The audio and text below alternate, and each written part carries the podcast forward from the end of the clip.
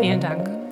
Ja, ich habe die Aufgabe, in einem äh, schnellen Ritt ein bisschen einen Blick schweifen zu lassen in das, was wir die letzten Wochen gemacht haben.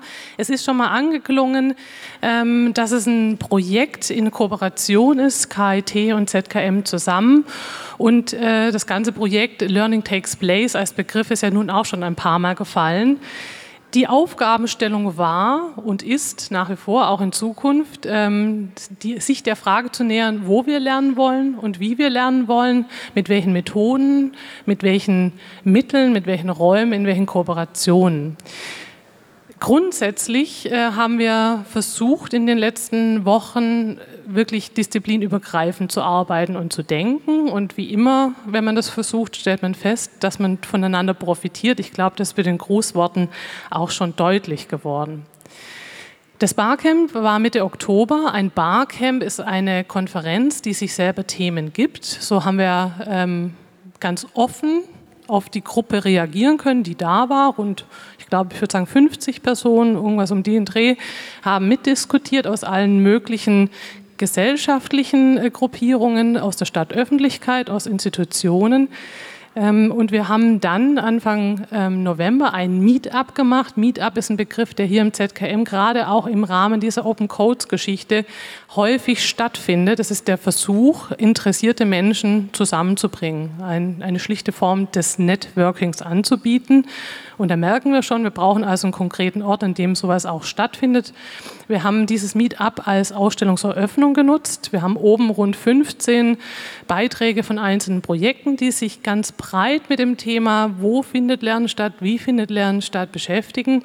Diese Ausstellung war zudem Ort für diverse Projekte, die gelaufen sind. Es gab einen Booksprint, von dem ich jetzt leider gar nicht weiß, wie erfolgreich er war, aber ich hoffe, dass mir es nachher jemand erzählen kann. Ähm, es gab äh, Seminare, die vor Ort stattgefunden haben. Es gab äh, Besprechungen, also Arbeitssituationen, die dort stattgefunden haben. Es ist also ein lebendiger Ort und keine sterile Ausstellung. Ja, und heute sind wir beim Roundtable, wo wir nochmal den Blick weiten wollen über unsere Diskussionsergebnisse der letzten sechs Wochen hinaus so eine äh, Veranstaltungsreihe, so einen Prozess zusammenzufassen, äh, dem wird man selten gerecht. Wir haben es jetzt mal versucht mit schlichten Thesen, das ist noch nicht abschließend, wir sind ja noch im Prozess, aber nur damit Sie einen Einblick haben, wenn Sie nicht dabei waren. Also acht Thesen, die wir aus dem Barcamp im Speziellen abgeleitet haben. Eine der wesentlichen Aussagen aller Arbeitenden äh, vor Ort war, man muss umdenken. Bestehende Strukturen, äh, gewohnte Wege, Projekte in den einzelnen Institutionen werden uns nicht zu den Innovationen führen, die wir brauchen. Maßnahmen könnten hier sein, dass wir tatsächlich weiter an diesen offenen Formaten arbeiten. Die Einladung war ja gerade von Seiten des ZKM schon da und ich glaube, dass einige die sie gerne annehmen werden. Es geht auch darum, dass ähm, strukturelle Dinge nicht außer Kraft gesetzt werden, sondern Strukturen sich vernetzen, damit Umdenken auch in solchen großen Strukturen wie KIT und das ZKM ist auch schon eine große Struktur möglich werden.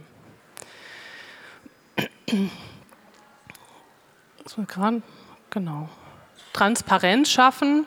Transparenz schaffen bedeutet, ähm, dass es bereits viel gibt, wie wir feststellen konnten. Ähm, wir haben viele ähm, Beteiligte entdeckt in der Recherche. Wir haben viele Projekte erlebt in dieser Zeit. Wir haben aber auch festgestellt, dass der eine vom anderen nichts weiß und dass Entscheidungsprozesse für den, der aktiv sich beteiligen möchte, nicht klar sind. Ne? Also von daher geht es wie immer darum, bestehende mit Bestimmungsmöglichkeiten auch aufzuzeigen ähm, und Ansprechpartner und Prozesse auch deutlich zu machen, Transparenz schaffen.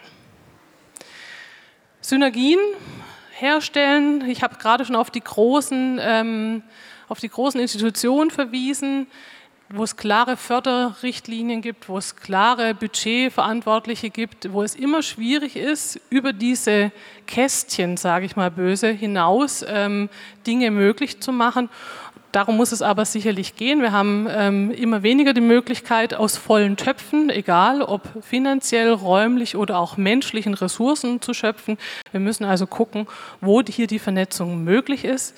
Äh, und es könnte durchaus eine Maßnahme sein, dass man mal versucht, Modellprojekte zu starten, die mit äh, übergreifenden Budgets arbeiten, um die Synergien tatsächlich äh, auch schöpfen zu können.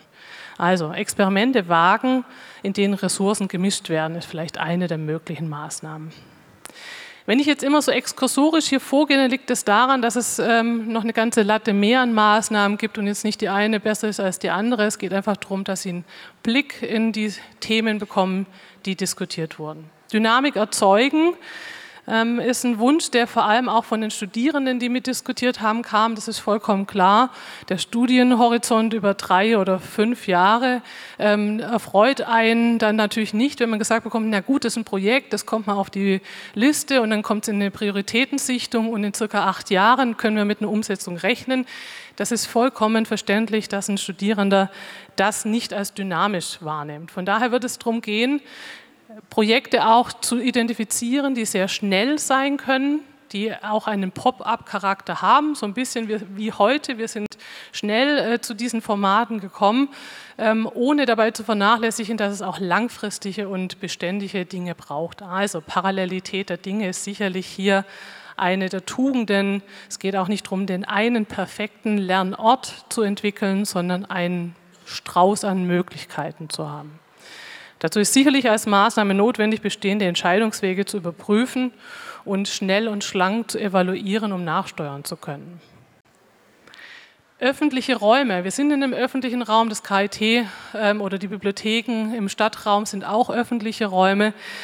Wir haben aber nochmal formuliert und auch von Bürgern formuliert bekommen, die teilgenommen haben, dass es manchmal gar nicht einfach ist, diese öffentlichen Räume als Bürger auch so zu nutzen, denn ähm, man ist häufig abhängig von Institutionen. Man muss zu einem Verein gehören oder einen Kurs besuchen, um Teil dieses öffentlichen Raums auch sein zu können.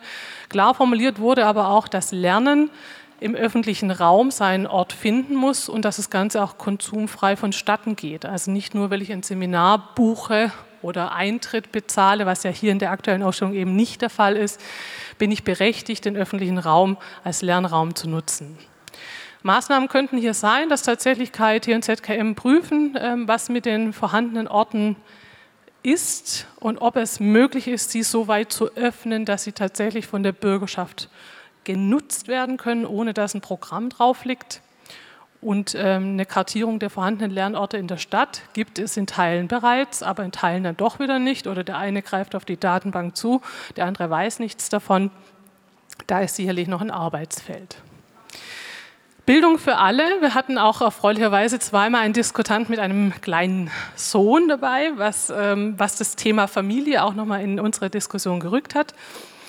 Wenn wir davon ausgehen, und das ist ja eine äh, Anfangsthese dieser Ausstellung hier, dass Bildung eine verantwortliche Aufgabe eines jeden in unserer Gesellschaft ist, um sich die verändernde Welt aneignen zu können, dann bedeutet es, dass wir Bildung für alle ähm, brauchen, die aber eben entsprechend barrierearm und flexibel sich darstellt. Bedeutet auch, dass wir nicht immer alles neu erfinden müssen. Unter Umständen geht es auch hier wieder um Transparenz. Aber es wird sicherlich auch viele neue Formate brauchen, um auch das Thema wirklich barrierearme Bildungsangebote niedrigschwellig ähm, verorten zu können. Genau, bestehende Angebote sichtbar machen. Neue Rollen. Neue Rollen war auch eine Diskussion, die ähm, vielleicht für uns ein bisschen überraschend kam mit der veränderten Bildungswelt, ähm, mit der zunehmenden Digitalisierung, mit vermehrtem Engagement der Bürgerschaft ähm, in, in Formaten entwickelt sich eben auch neue Rollen, die vielleicht weg von diesem klaren Expertentum gehen. Ne? Also wir wissen gar nicht genau, wer welches Wissen hat und wie er es einbringt. Bedeutet entsprechend, dass wir vielleicht nicht mehr über die ganz klassischen Seminarformate nachdenken. Einer redet, die anderen hören zu, will der weiß es, sondern dass es mehr um Wissenstransfer, Wissensaustausch gehen kann, der wiederum andere Bedarfe an seine Orte und an seine Methoden stellen wird. Ob das virtuell oder real ist, sei an der Stelle nochmal dahingestellt. Und eine Antwort äh, als achte und letzte These, die uns natürlich gefreut hat äh, aus planerischer Sicht, war das ganz klare Plädoyer bei aller virtuellen Wissenslandschaft.